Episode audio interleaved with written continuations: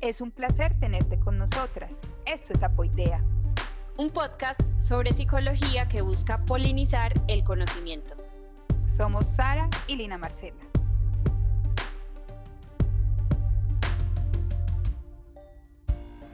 Hola, un saludo muy especial para ti que nos acompañas en este episodio. El día de hoy te traemos una invitada que nos hablará sobre psicología del trabajo y las organizaciones. Hola, mi nombre es Lina Marcela Guevara, yo soy psicóloga, eh, soy especialista en gerencia del desarrollo humano, magíster en desarrollo humano organizacional eh, y actualmente soy estudiante de segundo semestre de economía en la Universidad de Antioquia y estoy haciendo un doctorado en psicología. Eh, sin embargo, creo Creo que la razón por la que me invitaron eh, es porque actualmente eh, soy la directora de la especialización y la maestría en psicología de las organizaciones y del trabajo de la Universidad de San Buenaventura. El hecho pues de estudiar economía hace parte más de un hobby, al que seguramente me toque renunciar el otro año por el doctorado, pero mi quehacer y mi sentido de vida está puesto en la psicología de las organizaciones y del trabajo. Tan bueno no tener un hobby que sea como así, voy a estudiar un pregrado ahí de hobby tranqui. No es tan tan bueno realmente. Hoy tuve parcial de contabilidad a las 6 de la mañana. Espero haberlo ganado, pero, pero no, yo creo que no podría tener hobbies más chéveres, pero bueno, ahí vamos. Yo, quedé, yo me quedo con el podcast, sí. Bueno, Lina, es realmente sí queremos conocer la psicología desde varios puntos de vista y que contarle a la gente qué hace un psicólogo en una empresa y por qué existe una especialización, una maestría que se llama Psicología del Trabajo y las Organizaciones. Eso para qué nos sirve, cómo se vive, uno qué hace ahí. Bueno, eh, yo no sé si eso le pase a todas las profesiones o a todos los profesionales, pero yo creo que una de las preguntas un poco a veces complejas de responder para los psicólogos es, ¿qué hacemos? Así lo vivamos en el día a día, como que a la hora de delimitarlo uno se pone hasta nervioso, como, ay, venga, venga, yo, ¿qué es lo que hago? Eh, pero bueno, eh, los psicólogos de las organizaciones y del trabajo tenemos como dos grandes objetivos. Trabajar mm, en pro de la calidad de vida en general, pero particularmente en pro de la calidad de vida laboral y trabajar en aras de mejorar el desempeño y a través de eso impactar la productividad de las organizaciones. Eso básicamente es lo que nosotros hacemos. Tanto calidad de vida como desempeño son asuntos totalmente relacionados con el comportamiento y las emociones humanas y en esa medida pues somos los psicólogos o más bien el conocimiento psicológico como el llamado a intervenir en esos asuntos. Cuando, cuando ustedes me dijeron pues como que querían tener esta conversación conmigo, recordé que por allá cuando yo empecé a estudiar psicología, yo quería ser psicólogo organizacional, pero no sabía qué era eso y no me imaginaba haciendo lo que hago ahora. Y por allá en primer semestre, que uno lo ponen a hacer esos escritos de, ay, ¿cómo te ves cuando te gradúes y eso?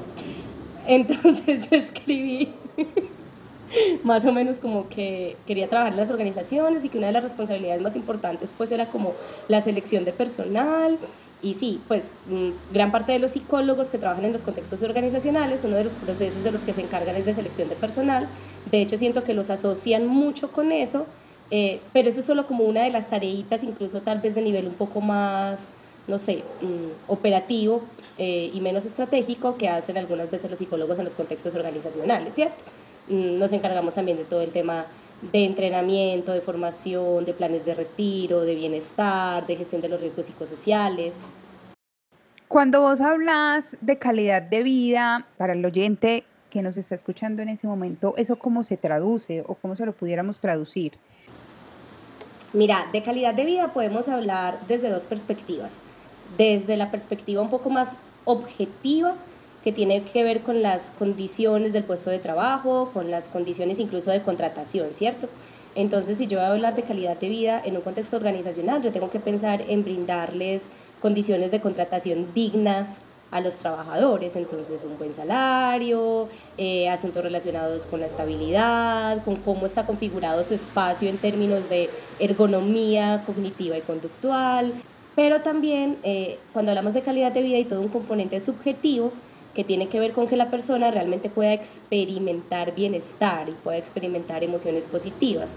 Entonces que el trabajo a mí me represente tranquilidad, armonía, alegría, eh, felicidad, que yo me pueda desarrollar.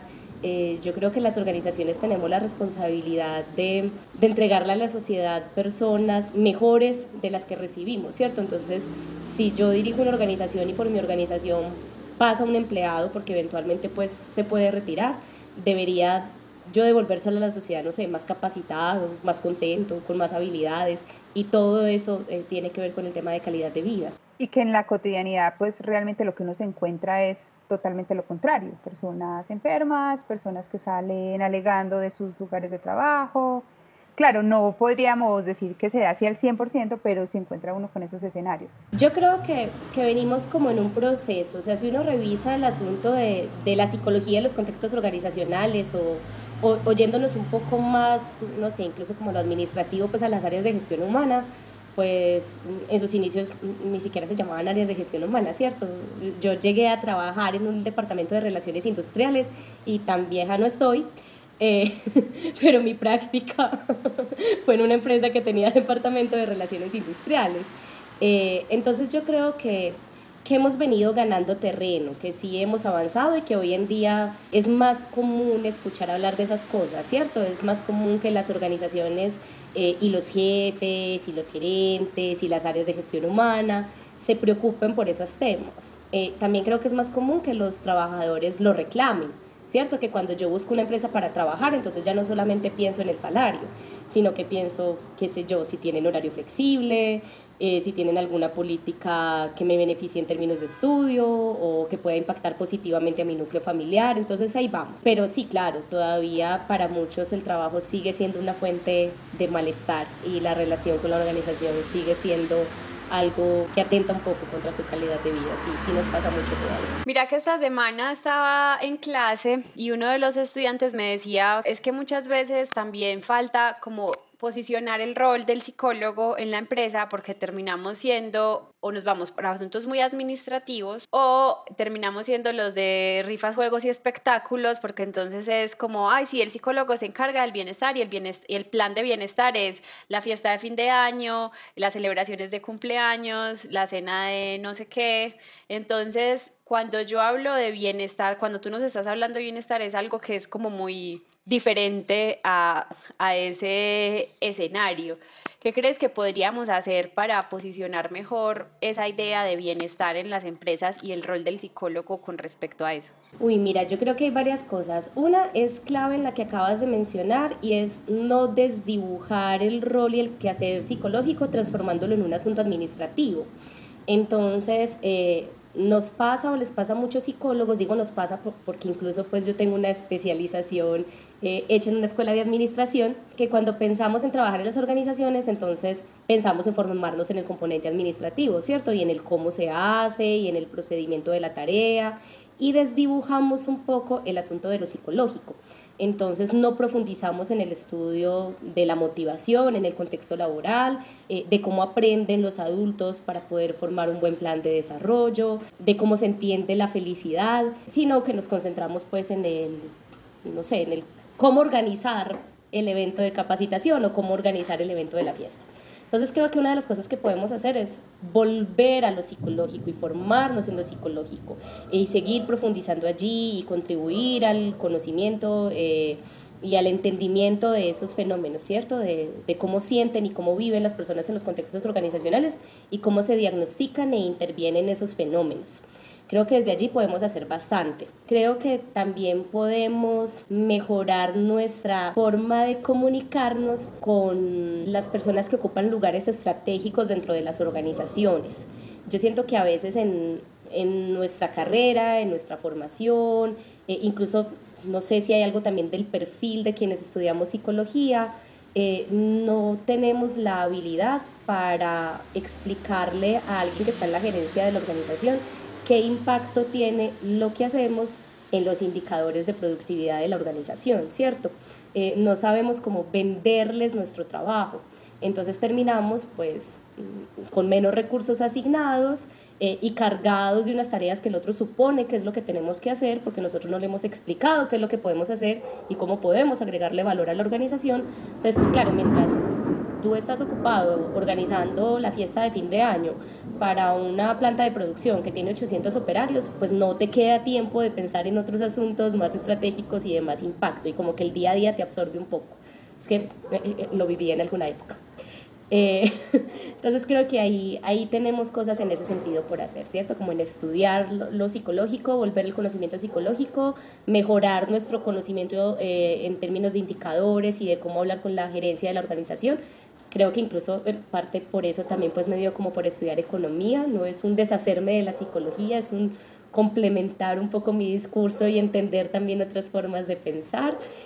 Creo que tenemos también que ser un poco más críticos con lo que hacemos y tenemos que preguntarnos realmente qué impacto tiene esa fiesta, ¿cierto? Y no defender la fiesta, pues porque para los empleados es muy importante, sino cuestionarnos a nosotros mismos y, la forma en la que invertimos los recursos y en que trabajamos en las áreas.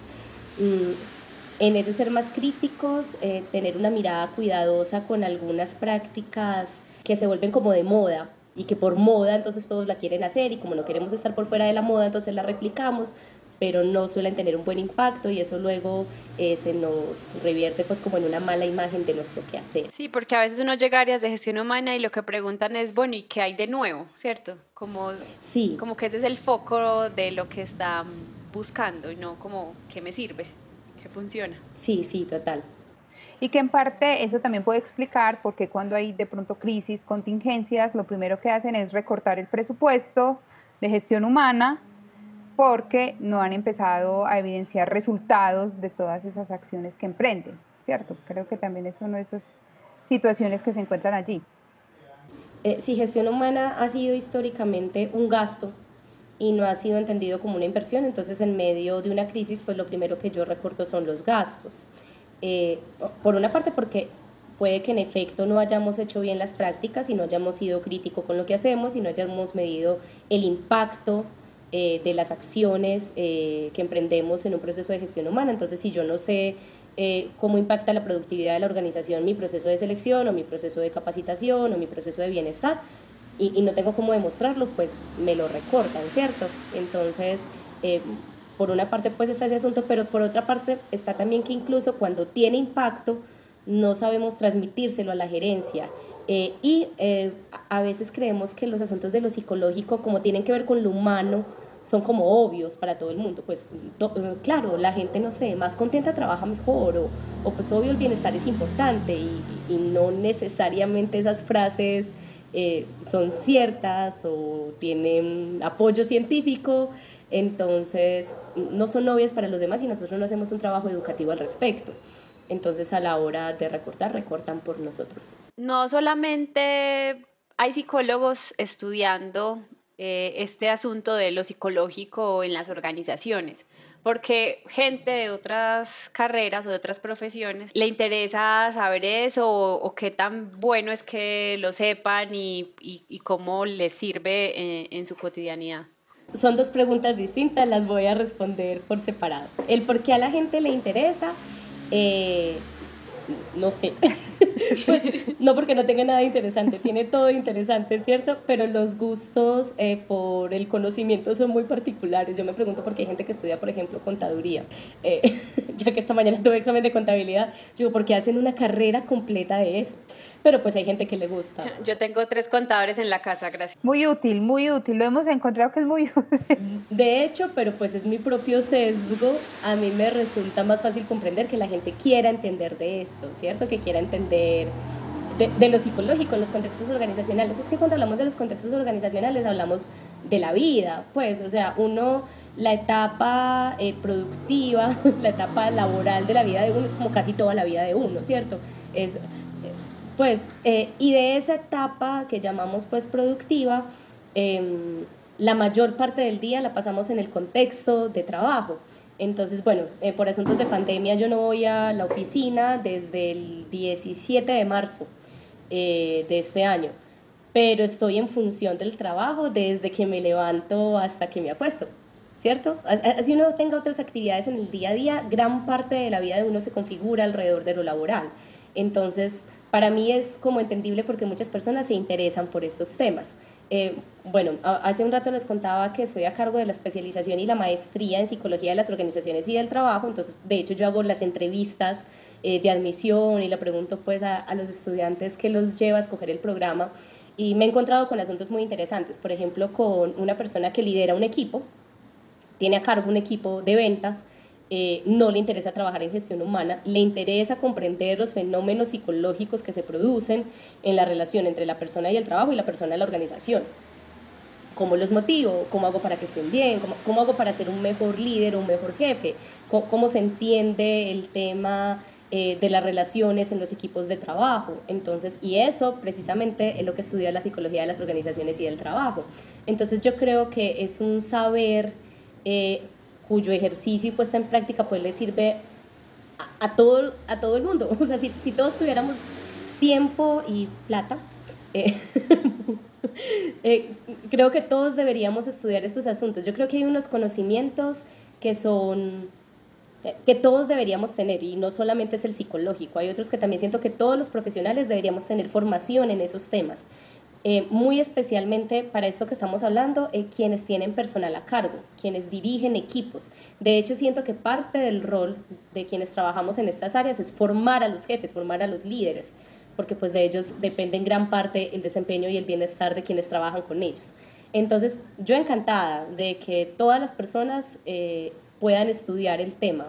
Me parece ideal, me parece que le da mayor posibilidad de no sé, como de impacto a este campo del conocimiento.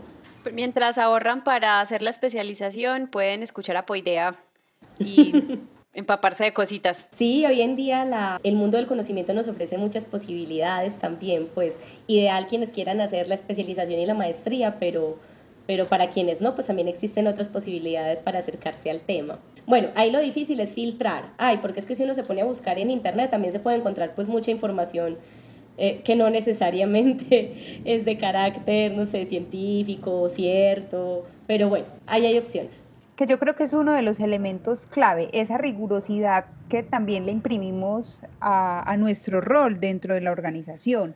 Y creo que lo mencionabas ahora, no es pelear con la fiesta eh, y no es porque la fiesta esté mal, siempre y cuando tengamos muy claro para qué es la fiesta, pero ocurre mucho que eh, empezamos a diseñar una cantidad de actividades y ni siquiera tenemos claro el propósito. Yo creo que eso también nos va jugando mucho en contra a la hora de vender precisamente la importancia de, nuestro rol dentro de una organización.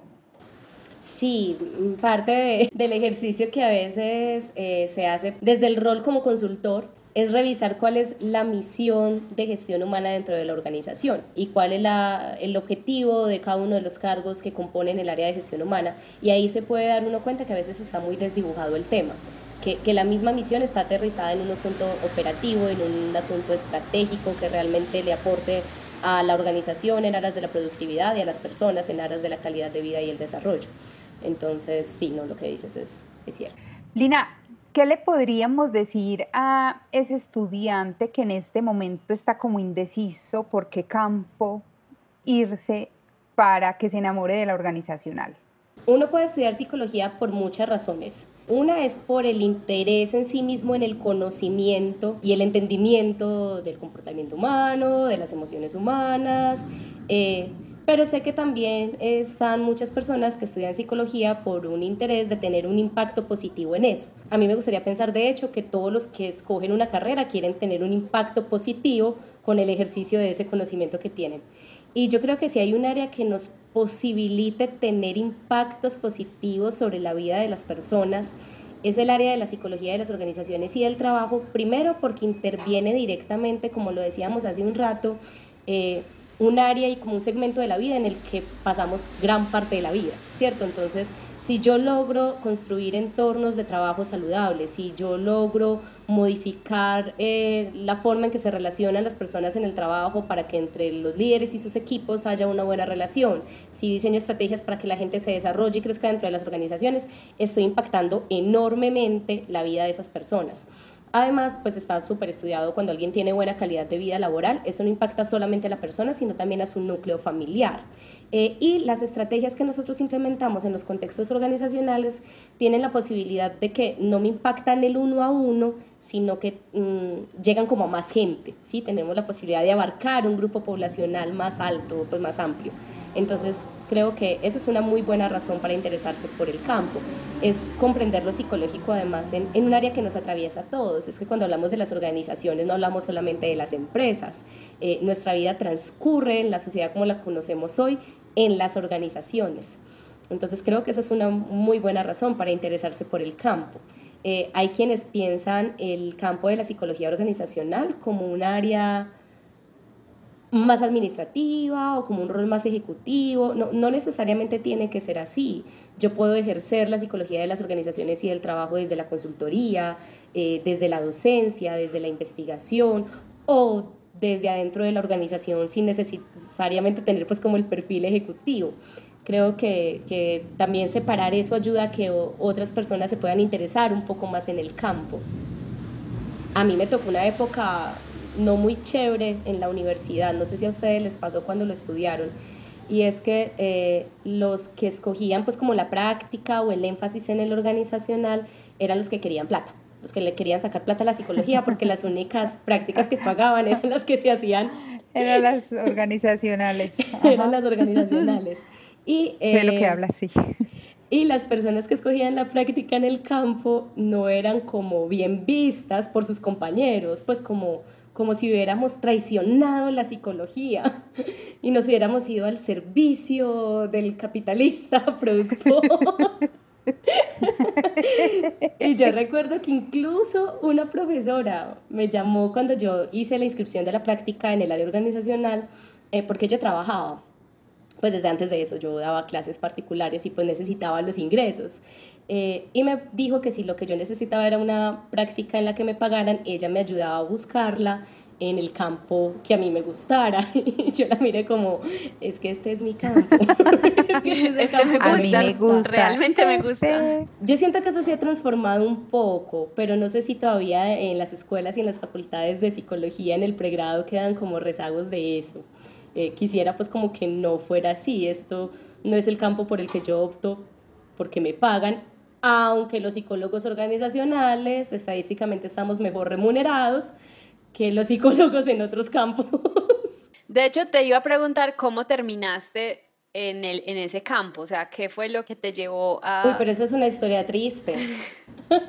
no, mentira. No, mira, desde el inicio yo no lo sé explicar, pero tenía un interés por trabajar en los contextos organizacionales y más particularmente los contextos empresariales. Eh, no me sentía muy cómoda, no sé, trabajando con contextos educativos, aunque trabajo en una universidad, pero pues interviniendo propiamente lo educativo o lo social comunitario o la psicología clínica, mm, entendiendo pues que, que, la mirada clínica es supremamente importante, el ejercicio como tal de la psicoterapia pues como que tampoco me conectaba mucho. Entonces desde el inicio de la carrera, o sea, si hubiese habido una carrera que se llamara psicología organizacional, yo habría hecho esa en lugar como de psicología genérica. Sin embargo, cuando hice la práctica, me echaron de la práctica. O sea, yo fui la estudiante súper ñoña toda la carrera, así pues, como el promedio alto. Y cuando hice la práctica me echaron. Era, era en un área de gestión humana eh, que se llamaba Relaciones Industriales. Eh, y salí súper aburrida de allá. Entonces, bueno, uno no debe salir muy contento si lo echan, ¿cierto? Eh, y salí un poco peleada con la psicología organizacional, entonces salí diciendo como esto no era lo que yo me imaginaba, o sea, realmente no trabajamos por la calidad de vida de las personas eh, no sé, sino por, por cumplir unos procesos y unas tareas y unos indicadores y no me sentí muy a gusto con eso, entonces yo me retiré. Cuando tú me preguntas que cómo llegué al campo, yo soñé con llegar al campo toda la carrera, pero en el momento en el que llegué me salí y yo duré peleada con el campo, no sé, unos dos o tres años. De hecho, mi única experiencia vinculada propiamente a un área de gestión humana dentro del área fue esa. Después de eso, yo he trabajado más en el campo de la consultoría como externa y de la docencia.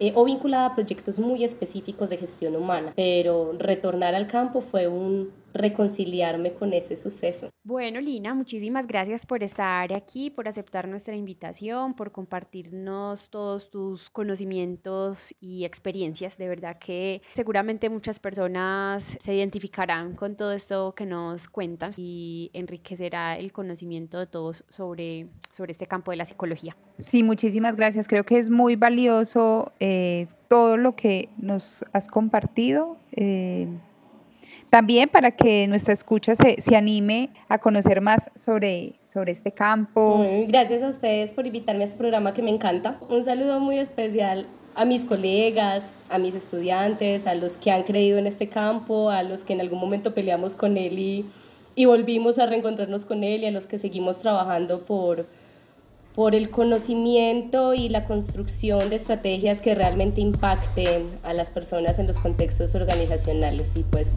una invitación a los que se quieran sumar a él para que nos encontremos y conversemos más al respecto.